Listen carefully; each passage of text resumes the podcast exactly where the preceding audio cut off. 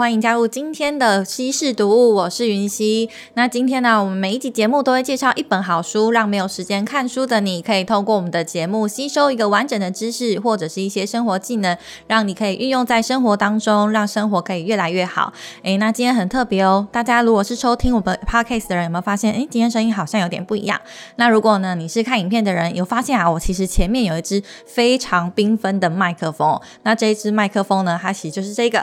Hyper Hyper S Hyper S，然后 Quadcast S 版，那这是新出的一个电容式麦克风哦。其实 Hyper S 它之前都是做电竞相关的产品，那最近录 Podcast 的人实在越来越多了，所以他们就有推出这个数位的版本，让可以否内容创作者都可以使用的一个麦克风。那这个麦克风特别的地方在哪里呢？其实啊，你可以看到哦，它可以一边接着这个耳机，让我们一边可以监听，而且它其实麦克风上面做了很很棒的避震，所以如果像我们这样子稍微摇一摇，诶，你你发现完全都没有任何的杂音，所以非常推荐给数位内容创作者一起来使用这一支 Quadcast S 版的麦克风。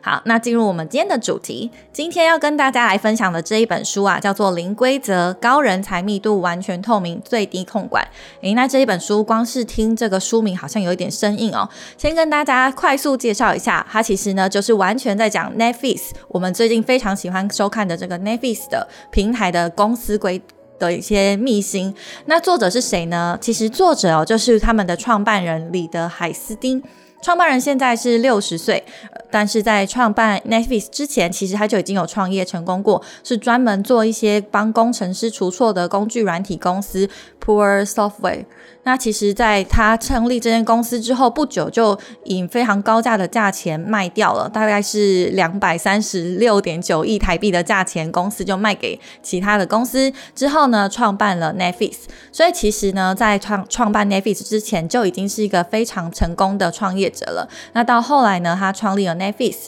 其实创立 Netflix，它其实现在是一个全球最大的订阅制平台。他如果没有点出这一点，好像大家都会忽略说，诶，他对，他其实是订阅制。嗯，为什么会这样子说呢？其实我们在听到订阅制，或者是说好像内容媒体啊要来做订阅制，往往都是一些失败收场的案例。可是我们却忘了，其实，在我们身边当中最常使用、现在最常使用的一个网络串流平台 Netflix，它就是订阅制的。好，那为什么会这样呢？其实。Netflix 它现在有差不多全球有两亿的用户了，那它有一些自制的内容。现在我们都会讲说，content king 就是内容为王，是一个传播学者提出来的内容。所以 Netflix 啊，他们的内容上面有非常多独家原创授权，或者是他们自制的一些影片，让他们这些独家的内容，全世界的人都非常的喜欢。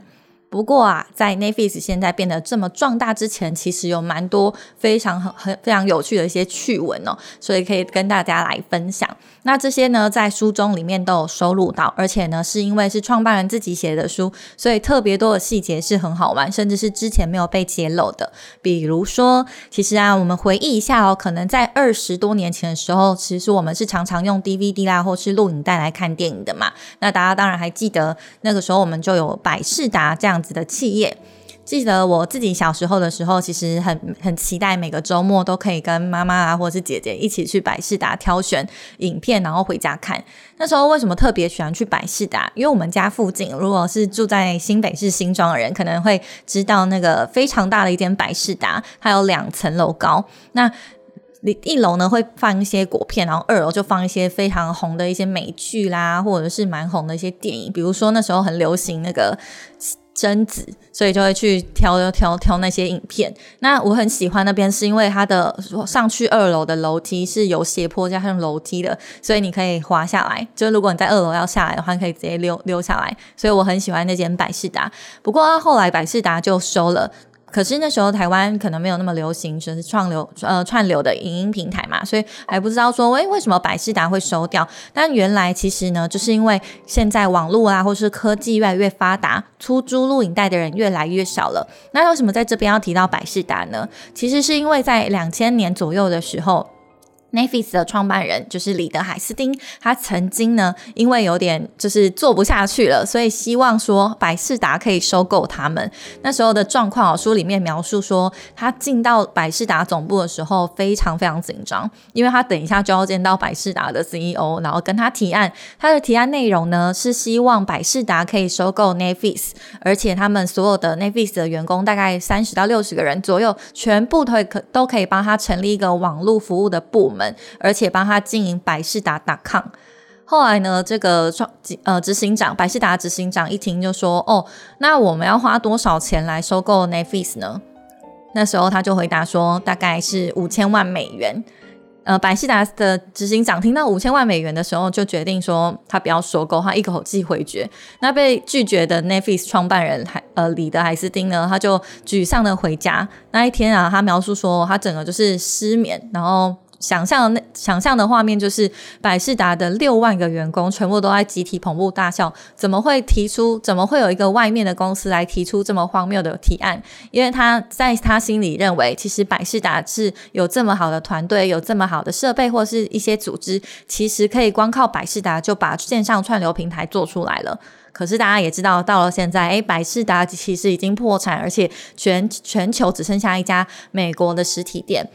呃，百事达的呃没落，其实是因为他们就是没有抓住这个数位转型哦，所以呢，他们从大概两千零五年或者两千零六年开始，整个黄金交叉，百事达呢就整个收掉，而且呢，他们现在几乎也绝迹。那反而是 Netflix，他们呢从从原本的用户很少，到现在呢已经将近两亿用户，甚至是基本上全球大概有一百九十个国家，他们都有自制的片场，还有一些自制的内容。那他们是怎么做的呢？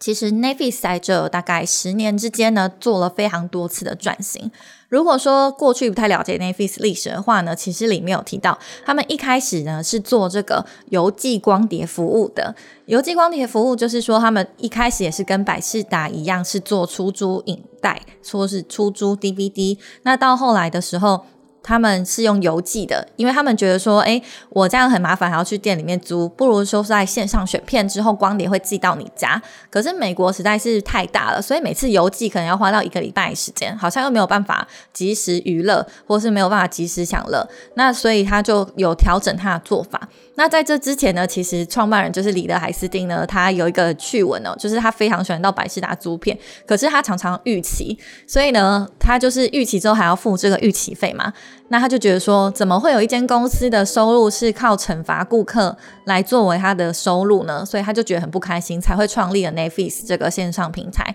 那好，我们提到一开始是邮寄光碟，如果网络上 Google 还可以看到它有一些信封纸袋，就是 Netflix 的外观，然后里面是装光碟，就我觉得现在搜寻起来特别非常特别哦，就是一个历史上的回顾。那到后来呢，其实。嗯，其实他们就觉得说，邮寄光碟啊，或者是现在的录影设备等等的，已经在转型了。基本上也现在也已经很少人在用蓝光或者是 DVD。那他们就开始转型成为版权的购买，透过版权的购买呢，比如说像跟 HBO 买内容啦，或是迪士尼买内容，那到他们平台上来播，播了之后等于说他们。呃，可以完全砍掉邮寄 DVD 这个产品线，让开始他让他们可以有内容可以在平台上播送，而且就及时观看，再也不用说选完平台之后呢，再用 DVD 邮寄出去。那当然就是等于说他没有跟上这个时代的脚步啦。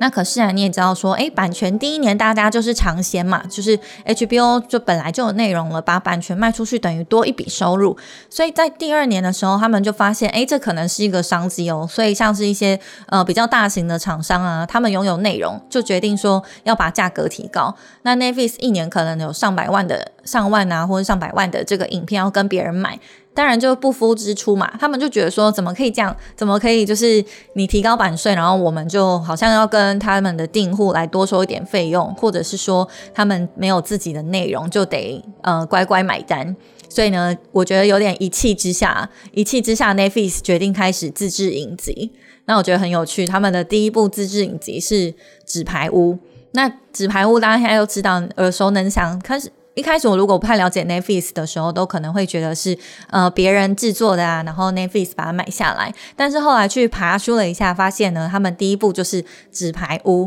而且《纸牌屋》因为它内容就是呃大家还蛮喜欢的，所以呢就马上红遍全世界，它就会被称为它是它的开山之作。从此之后呢，Netflix 可能独家原创啦等等的内容，大家都会非常关注。如果我们再拿最近的影集来说的话，可能像是这个《后裔弃兵》啊，还有《M in Paris》，就是艾米丽在巴黎，大家都非常喜欢。这些呢，通通都是 Netflix 的原创。那除了这个之外，它其实在自制影集这一块哦，是有一个很特别的一个故事。比如说，像是他们之前有一个影集叫做《怪奇物语》。那我其实我本人没有到非常非常爱看这个科幻类或是这这类型的影集，但是呢，《怪奇物语》同样在全世界非常非常红。所以为什么他们当时会决定制播《怪奇物语》呢？其实有很多里面内部的员工，就像我刚刚说的一样，就是我不太知道这个在演什么。可是当时相中这个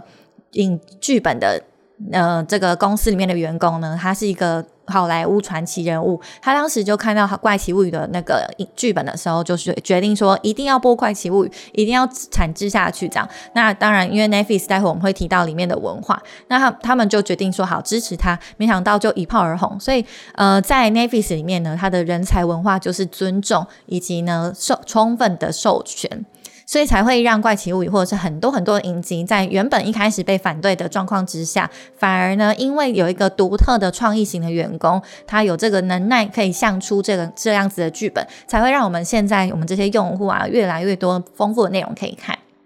好，那接下来呢，其实就要讲到我们就是 NAFIS 的文化的内的文化的一些制度了。因为大家可能对 NAFIS 可能从媒体啊或者其他的一些呃评论上面都知道说 NAFIS 的里面规范可能很自由，然后薪水很高。但是如果你不够优秀的话呢，你会拿到非常丰厚的资遣费。就诶，这去看下来就觉得哦有点紧张，所以在里面工作是不是很累很辛苦呢？其实哦，Netflix 的一个文化叫做 FNR 文化，就是 Freedom and Responsibility，就是你要自由，但是你也要当责，就是你在做任何决定的时候呢，你都必须要扛起。责任就像一个成年人一样，那为什么会这样子说呢？其实因为在里面呢，他们哦可能有形容啊，就是我们现在如果想象一下你自己的公司啊，或是学校好了，有超级多繁琐的公文，你可能要申请一个东西，要盖超多的章，才有可能跑个一个月、一个礼拜的签合，你才才能通过。但是 Netflix 因为他们的 FNR 文化，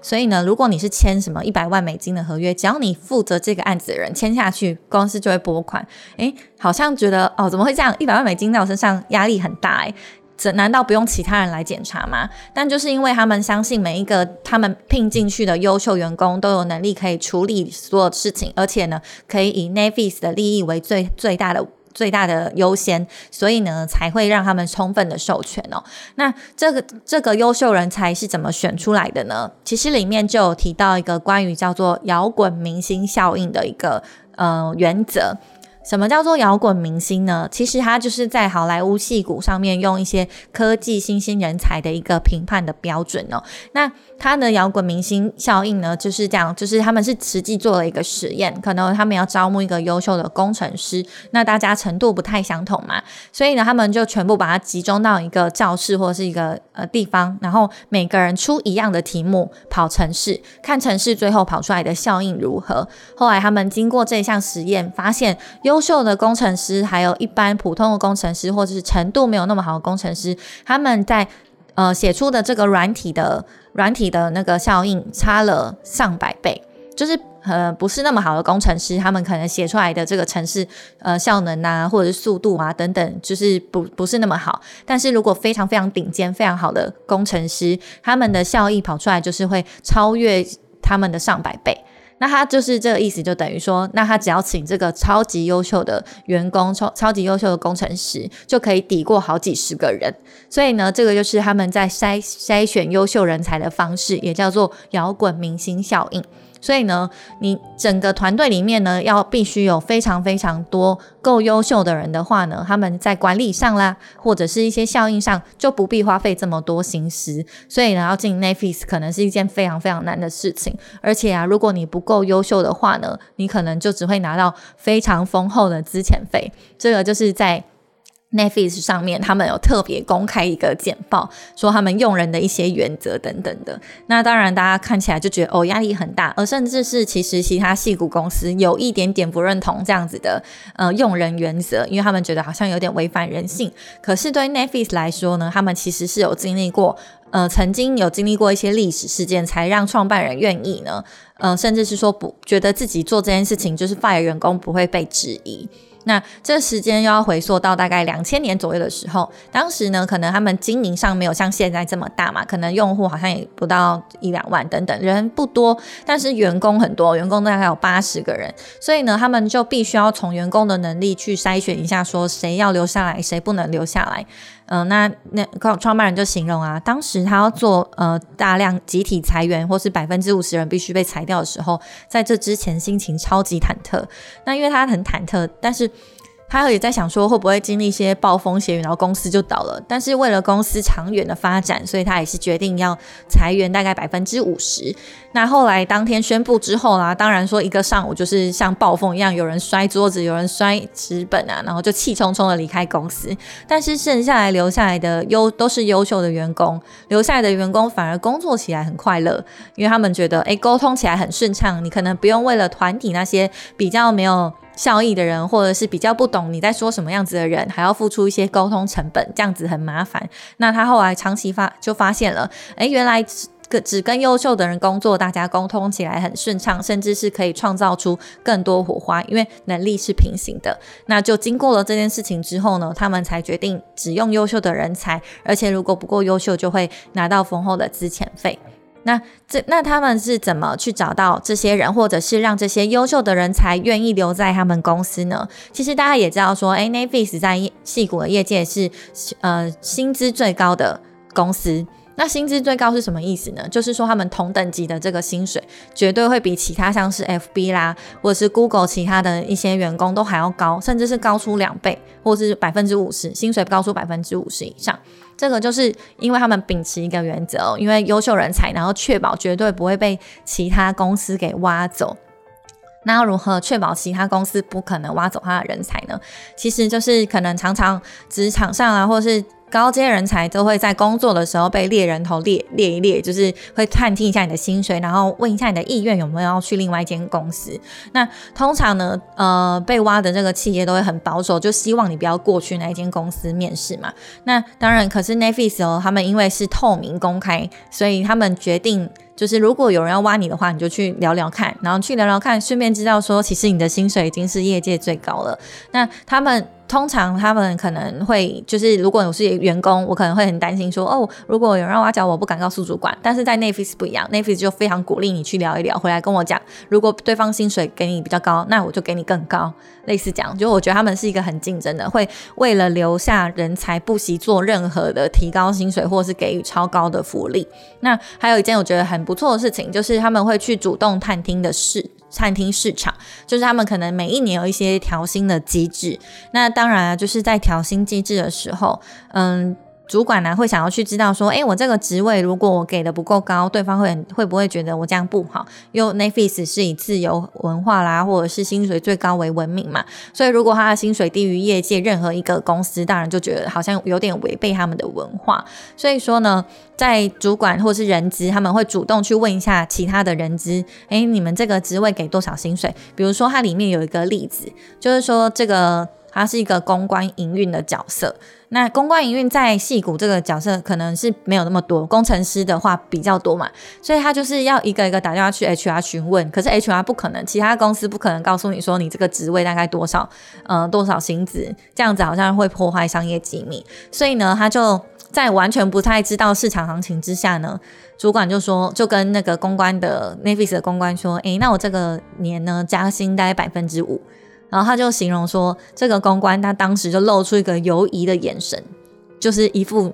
他谈完这一次薪水就要跳槽的那个眼神，然后让主管很紧张。他说：“他说，因为他真的找不到任何资料，所以呢，如果你有找到你市场你现在这个位置市场上有更高的薪资的话，你告诉我，你告诉我的话，我们再把你加到比他还要高的薪水。那大概过了一年之后，这位主管他调整做法，希望呃 HR 直接来帮他探听，或者是透过一些其他的方式去找到其他公司同样职级，然后同的薪水的。”的市场价位，找到市场价位之后呢，就决定把它调整到大概一年再调百分之十、百分之三十的价位。那公关就觉得说，哦，那讲很不错，就愿意留下来。因为他们其实为什么想要用薪水来留下人？其实他们就是认为，除了理想之外，另一个会被大量考量的就是薪水。那如果薪水够的话，其实你在 Netflix 很自由，你想要创造什么样子的东西，在里头都可以实现。那这个是关于 Netflix 的企业文化。那再来另一个，在关于薪水这一部分，我觉得也很有趣的。刚刚是呃不停的要超越各个市场的价格嘛，比如说他们要跟 Google 比啊，跟 FB 比，跟微软比。那再来呢，就是其实如果他们是跟市场上比的话，有可能一年增加很多，另一年可能就不增加。里头就有另一个故事，就是呢，他其实有帮一个新员工，呃，新员工来来的话。有一个员工是说，诶，他入职之前一直很担心，然后同同事啊，或是一些朋友都跟他说，薪水你要报高一点，不然会被砍；你要再报高一点，不要不然会被砍。这可能是台湾人一些很常知道的心态嘛，就是我本来就会报高一点，然后来来让长官或者让 HR 可以稍微砍一砍。可是，在 Navyis 不一样，你报了某个薪水之后，他再给你两倍，之后再加百分之三十，所以那个新进员工他非常的惊讶，因为他完全就没有办法。就完全因为这个薪水，所以不会去考量到其他细股的公司。但同样在细股公司已经都非常优秀了啦，所以他可以有选择权，也代表这个员工能力非常的优秀，跟跟可能其他在其他我们在台湾工作啦，或是其他亚洲地区工作的话，是有一点点不一样的文化，这也是要提醒大家的。那当然，我们刚刚提到的另一个员工，就是呃以市场来去决定价自己的价位的时候，是什么样子的谈法呢？那每一年他们会有薪资谈判的时候，所以呢。当有一个主管他找了一个员工，我们称称他叫 A 员工好了，那他就跟 A 员工说：“哎，今年呢，你的市场波动，你的职位的在市场上的波动大概增加了百分之几？大概百分之十五吧。所以呢，为了要让你维持在这个市场上最高的薪资，我们今年帮你加薪百分之三十三。”哇，那在 Navy 薪水已经够高，然后再加薪百分之三十三，所以他就觉得哦，他心甘情愿留下来。那到隔了一年，又是谈了这个薪资的时候，所以呢，他就跟他说：“哎，今 A 员工，你今年的这个薪资在市场上，你的薪资，你的职位在这个市场上是没有波动的，其他公司的薪资，呃，一样低于你之下，所以这个今年我们就不帮你调薪。”那后来员工也觉得很合理，因为他本来就已经是业界最高。如果他今年成效没有特别特别突出的话，那又何必要加薪？所以他也很心甘情愿接受。所以这个就是在 Netflix 谈薪资，觉得很有趣的一个文化，在其他公司也很少见。好。那再来就是关于要谈薪资这件事情，就有牵涉到他们的一个透明的文化，还有诚实的文化了。因为书名就叫做高人才密度嘛，刚刚我们都在讲文化啊，就等于是高人才的密度。然后再来就是完全透明，现在我们就要讲完全透明这件事情。他们呢其实没有休假规定。就是诶，大家会觉得说，哈，我今天还要看劳基法，可能半年休可以多特休三天啦，或是满一年然后特休七天这样，在台湾然后比较常见的样子是这样。那 n e t f i 特别，他们就是没有一个休假的规定，因为他们就觉得，嗯，如果我也给你一个规定，但是你休假的你在休假时候还是会帮我上班，还是会帮我处理一些难题，那我干嘛还要定定你的休假规定？就像我们前面提到的。呃，Netflix 把员工当成成年人嘛，你要当责，所以呢，你会知道自己什么时候该做什么事情，什么时候放假是可以的。但是当然啦，起初他们开始就是让这件事情的时候，也会有员工可能就是报报税的员工，可能报税，比如说每个月当几号几号是要报税，每两个月或每季有个报税固定期间，那可能是员一些员工就不想要这么忙，所以就在那个时候特别休假，所以他们一开始。定这个休假规定的时候，一样是会遇到这样子的状况。可可是他们后来是有调整，调整就是说，他们觉得，嗯，你要以 Netflix 的利益为优先，所以呢，在休假的时候，你必须要想着说，哎，你的休假会不会影响到其他人？如果说不会的话，你再休。所以后来他们就因为这个样子的价值观摆在前面之后。加上这个规定，没有休假的文化嘛，没有休假的规定啦，所以他们就呃开始 run 的很自由。那后来呢，其实嗯，在这件事情解决之后，他们又开始新的一个条款，叫做没有报账查账的一些规范。那没有报账查账，他们就是一开始也会有人就是大花很多钱，然后花说，哎，你这一餐我请客户，不就请吃那种很高级的餐厅啊，或者是很高级的龙虾等等等，然后甚至还会续他喝酒。那等于说，哎，你一个饭局就会花非常非常多的钱。那他就有举例，什么叫做？嗯，你应该要以个 n e f i s 利益为优先。比如说呢，他后来就实施实施说，我们不查账也不报，不会去报账，你要花多少公司都帮你付。可是他就觉得说，你应该是要花在刀口上。可是什么叫花在刀口上呢？他就出现了这个我们刚刚一直在讲的，就是以 n e f i s 的利益为优先嘛。所以他的意思就是说，如果假设你今天是普通的要去可能美国，然后要去另外一个西岸或东岸出差的话，你搭同等舱，十个人都搭同等舱，这样子是不合理，因为这样会花公司太多的钱。可是如果你是一大早坐红眼班机，就是凌晨，然后你在飞机上睡觉，坐头等舱就会很很 OK，因为你隔天是要代表 Navy 可能去提案啊，或者是帮公司开会。所以你为了要保持自己好的状态，搭一个晚上的红眼班机的头等舱，这样公司就可以接受。所以呢，这个就是员工越来越多次 run 起来的时候，就知道说，哎，界限在哪里。所以有一次就是，嗯，但它里面有一个。我觉得台湾人可能会觉得很烦、很很心很烦的一个举例，因为里面有提到台湾，可是提到台湾的时候，竟然就是在没有报账、报账场查账这件事情里面的举例。因为有一名台湾员工，他里面的讲的就是 Navis 的台湾员工最常被讲到、最常在 Navis 被举例，因为他在三年的期间，公司都没有查他的账，可是他每次出差的时候，都会在那个里头帮他自己塞一些奢华的一些。出差行程啊，出差里头塞一些奢华的度假行程。那发生了什么事情呢？就是在这三年期间啊，他查了一查，公司查了一查，发现他竟然花了三百万台币在他个人的支出上，但是都是报那个公司账。所以 Navy 就很很傻眼，因为三年到三百万都是在旅游啊、花费、住宿等等，就其实非常高。我们真然也想象不到，说一年花一百万在吃喝玩乐上，真的太高了。所以。所以 Netflix 后来就把他裁员了。可是，在每次提到没有报账查账这件事情上，这名台湾人就会一直常常被提起来。那等于说，诶，其实这本书是全球畅销书，你知道吗？就是这本《零规则》是全球畅销书，结果我们却台湾好像在里面被提到是这样子，就会觉得啊，好好烦哦，为什么是这样子？可是其实台湾也有非常非常优秀的工程师啊，都在西谷工作。那最近也有一些呃千万年薪千万的工程师刚回国嘛。如果大家有追踪一些 YouTuber 的话，会发现其实诶，台湾人在工程这一块啊，其实表现上还是很优秀的。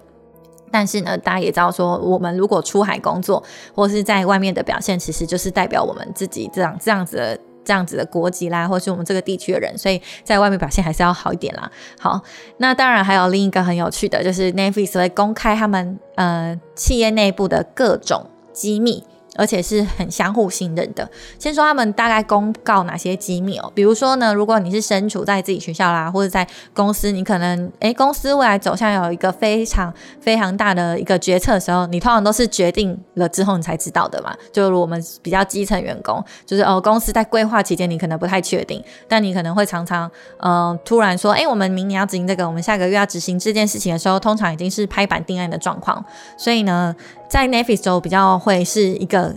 呃，起初让大家就知道说，哎，我们接下来要做这件事情，大家可以投票。比如说，他们有一次就是，呃，他们有一次要上架，呃，应该说这件事情为什么他们会做这个决定哦？其实要回溯到创办人曾经犯了一个错，害公司差点倒了。因为呢，他们就是有一次。就是在 n e t f i x 要完全做串流订阅的时候，同时还是有 DVD 邮寄服务的嘛。那 n e t f i x 的创办人就想说，那我要分两个平台，我不要乱 n e t f i x 上，我要开一个完全新的平台，也不叫 n e t f i x 叫另一个名字，就是做现在我们比较常用的这个订阅服务。那另外一个方面呢 n e t f i x 维持做 DVD 邮寄这件事情。那没想到用户就很不开心，用户就觉得说，为什么我我原本要用原本的 DVD 服务，如果如果我还要用网络串串流平台？除此之外，我还要去另外一个平台用，还要再付另外一个费用，就等于说多两次工。所以呢，订阅户就很不开心，就决定取消。所以他们大概在那个时候流失了百分之七十的订阅户，那公司收益也就整个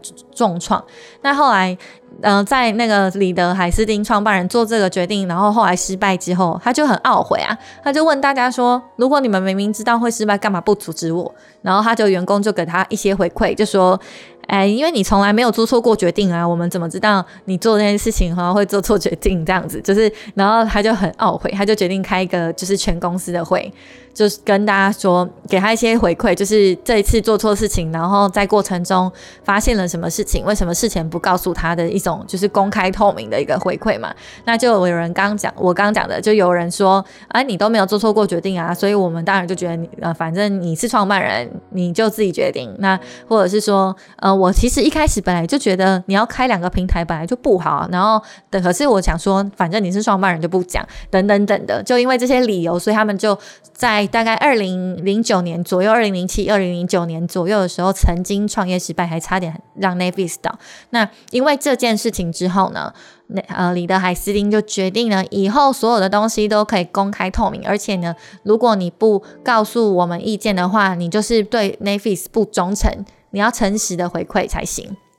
所以他们就很诚实的开始有回馈，那也公开公司任何的机密，比如说明今年年的营收到哪里，然后亏损到哪里，或者是一些。非常机密，可是我们一般在基基层员工完全不会接触到的财务预算呐，或者是像是一些未来的发展要开拓哪些市场等等等。那这些让可能刚进去 Navis 员工都很惊讶，就是以前要可能要在那种公司超级超级机密，然后上了很多密码的地方才能找到这些资料的时候，Navis 竟然主动召开所有的员工，然后公告所有的事情。但是当然啦，他们这些机密当然还是不能外流，只能保留在公司里面。可是呢，在公司里面，大家通通。都知道，就也会知道说，哎，我现在要做哪些努力，才能跟公司一起往未来的地方走，走得更长远，或者走得更快。所以呢，在 Navis 而言，公开各种机密是一种建立信任的方式。那建立信任之后呢，他们在呃更更微小的事情上都很愿意公开，或者是愿意给予回馈。里面就有一个我觉得蛮有趣的故事。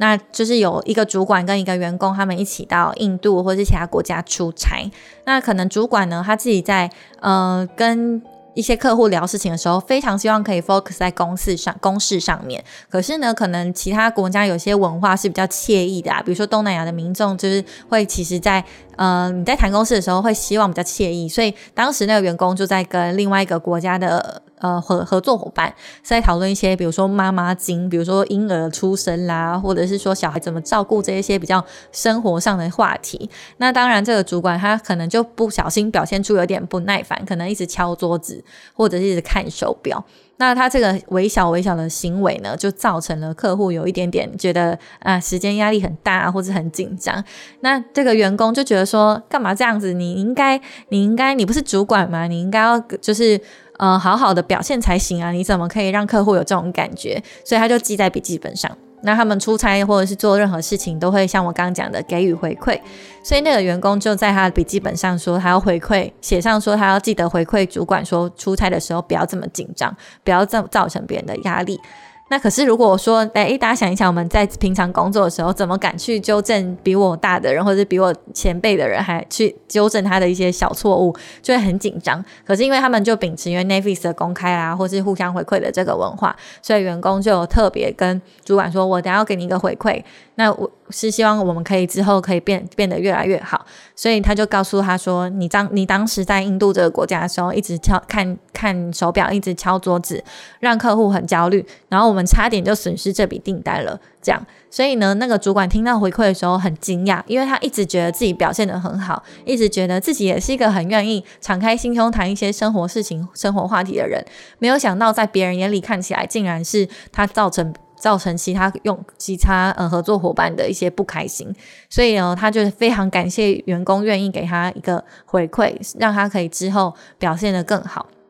所以呢，这个就是在 Navis 比较特别的文化。当然，就是美国美美国人或者欧美人，他们可能本来就是比较倡导自我主义啦，或是呃以利益为优先，可以呃就事论事的时候的状况之下。当然要建立在整个企业文化都愿意公开合作这件事情的时候，就比较好，比较好沟通，并不是说每一个人都可以可以这样子自由的模仿啦。那当然还有其中另外一个故事，也就是他们，因为我们刚一直讲的嘛，freedom and responsibility，就是你可以当责，愿意授权。所以愿意授权这件事情，像我刚一开始有讲哦，如果他们是包含签订这个一百万美金的合约，也不会要去签签个什么二三十个盖章，或者是签签名等等，当事人来负责就可以。啊，也因为这个文化，有一次他们嗯纸牌屋要去让。给一个屏呃一个电视一个大电视，然后可以就是在上面播出四 K 高画质，要展示说 Navis 他们现在直播的这个影集的画质有多好多好，所以他们就构筑一个非常大的大电电视。后来呢，在隔天就是记者会，没想到主管他就是当天早上进公司的时候，发现那台大电视不见了。那当然是不健康是因为嗯被回收的阿姨收走了。就是被收直接收进那个就找不到地方，垃圾垃圾桶等等。可是因为一大早，然后等一下可能再过一两个小时，电视就要就要嗯就要用了嘛。而且那么大的电视，那么大的尺寸，就只有一些非常非常大卖场才有卖。那也知道，就是美国腹地广大，要去卖场然后找到同样尺寸跟同样品牌电视太困难，所以那个主管就超紧张，他就觉得等一下就开天窗，不知道该怎么办。后来他就接到他下属的电话，就说他。半夜回到公司的时候，就有发现电视不见了，所以他马上开车开了大概两三个小时的车程去呃外县市买了一个同样的电视，同样的大小，同样的品牌，赶快花买回来用。那那个电视大概台币换算起来大概八九万块。那你知道，如果我是一般员工，要花八九公司的八九万块，一定会非常紧张，或者打干脆打消念头。可是因为 Navis 的就是当者嘛，你要为了公司利益为优先这件事情，所以那员工想都没想就直接先刷了，然后把电视搬回来，那就顺利的让记者会进行。所以这件事情呢，让如果他们没有充分授权的话，基本上可能就非常非常难达到这件事情。所以这也是为什么说哦。在 Navis 里面可以奉行这样子的文化，甚至是说，呃，员工也愿意扛起责任，因为他们种种的任何的，呃，这些规章下来，都会让员工愿意呃付出，然后甚至是为公司着想。那再来了，里面其实有几个金句哦，就是我刚刚提到的，就是当你不同意某个想法的时候，却不表达意见，就是对 Navis 不忠诚。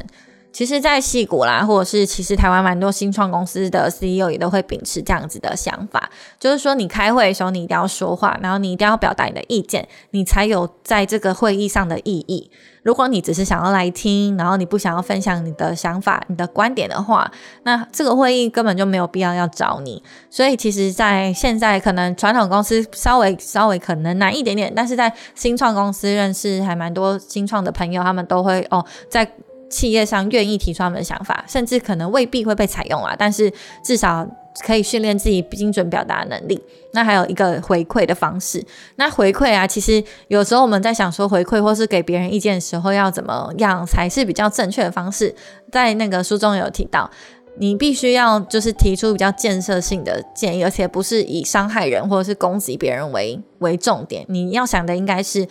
呃，我回馈给你的话，下次怎么做会变得更好。在这样子的状况之下，回馈就变成比较有意义。你也会希望说，我当然会希望我下次的表现可以更好啊，或者是希望我们组织大家都可以共好嘛，所以才会有一个回馈机制。但是可能在有一些。比如说学校好了，或者是在事业上就稍微难一点点，不想要听到别人批评我，所以就会变成这样子的状态。可是，一旦呃接受了自由文化啦，或者公开透明这件事情，就会觉得说别人的回馈本来就也是为你好，这样子就在 n e f i s 或者在有一些蛮多新创公司文化里面，就是比较常见的状态。好，再来呢，我觉得最重要最重要一句话就是说他们的规则，就是李李的海斯丁创办人他说的。Navis 的规则就是没有规没有规则，就是唯一的规则。那他们就是我们刚刚一直提到很多很多故事嘛，比如说像嗯摇滚明星，像他们用这些用人的文化方式啊，或者是谈薪资的公开透明啊，在公司愿意公开机密啊等等，还有一些透明诚实文化，就让他们其实好像没有一个规范，就是他们唯一的规则，因为他们可以抓住时代的变化，然后让他们可以在。度过次次的各种，比如说金融危机好了，或者是数位转型这件事情，通通都可以跟上时代，甚至呢，现在就成为全球最大的订阅制的平台。那当然啦，大家可能最近，其实我以前没有在用 Navis，就是我我也会觉得说订阅很麻烦，然后你一个月要付这个钱，我又不一定会真的会去看这个剧，所以呢，在以前的时候我都比较偷吃布，就会找那种。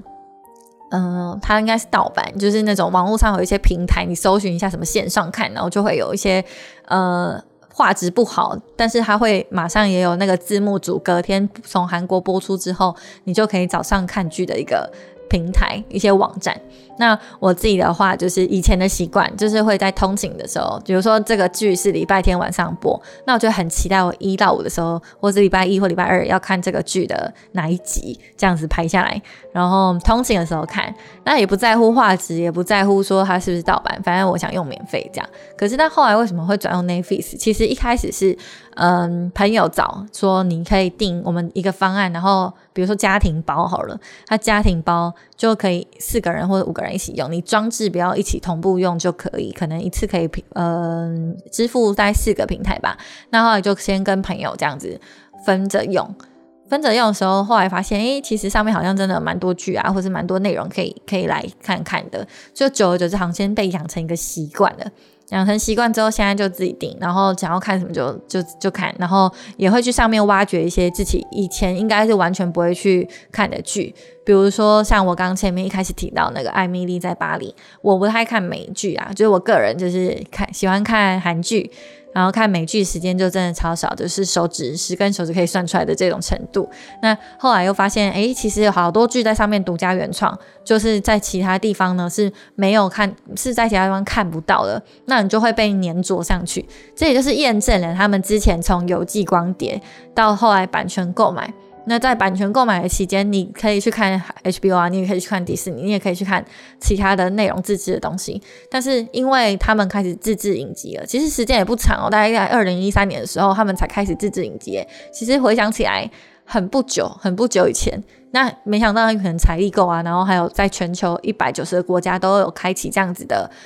自制影集的服务，或者是跟当地的一些团队合作，才会让他们开始就是延伸下来，然后蓬勃发展。所以在我们现在这个时代，还诶，就是娱乐内容很多，然后我们也开始有一些不同选择，然后开始订阅之后就觉得诶，真的很不错。那今天其实介绍这本书，主要原因是因为我们可以透过一些。不同的企业，然后去反思一下，说哦，别人那么强大，或是可以做到世界第一，是原因是什么？然后我们可以从里面，如果你是创办人啊，如果你是创业家，或者以后想要创业，你可以想想，哎，这些文化你有办法接受吗？你有办法规定下来之后，真的放手让员工去执行吗？或者是如果我们是员工的话呢，我们是不是可以，就是如果假设老真的超级想要进 n f i s 或者是我超级想要向往这些公司，我们就稍微去评估一下我的能力有办法，就是。做到当责吗？我能力就是确定我的判断能力是可以被信任，或者是说，嗯。我在这样子的文化之下，我不会懒暖，我可以更上进吗？就是你可以去评估一下你是什么样子类型的人，因为其实还是蛮多人比较适合传统公司，因为他比较喜欢安安定定的啊，会喜欢稳定的感觉，比较喜欢说哦，我可以掌控我自己的生活，不会像在呃大公司可能新创公司好了，然后他就是有时候变动的很快，你今天用你今天讲的内容，明天会不会用？然后今今年发展新东西，明年就可能是过时了。有些人比较跟不上这样子的步调，或者是不。比较不适应，那你的能力可能就没有关系，你就 focus 在现在，因为其实没有人规定一定要追求什么样子的东西才叫做最好，只要是你可以接受的事情，这样子才会，这样子才会是比较舒服的方式。好，那 Navis 这本书呢？其实，呃，我们在网站上也会做书摘，然后告诉大家说一些比较精华的内容在哪边。那再来，可能我们之前有提过的一些书，好像都跟财务啦，或者是说一些职场上的呃东西比较有关系。所以呢，今天就算是提供一个之前我们的一些是财务观念，那今天提供一些实际的内容跟大家来分享。那如果听众们啊有什么喜欢想要想要了解的内容跟知识的话呢，也欢迎呢用任何方式可以回馈给我们。那今天的节目呢，就跟大家介绍到介绍到这边。如果喜欢《零规则》这本书的话，也欢迎大家可以一起讨论哦。拜拜。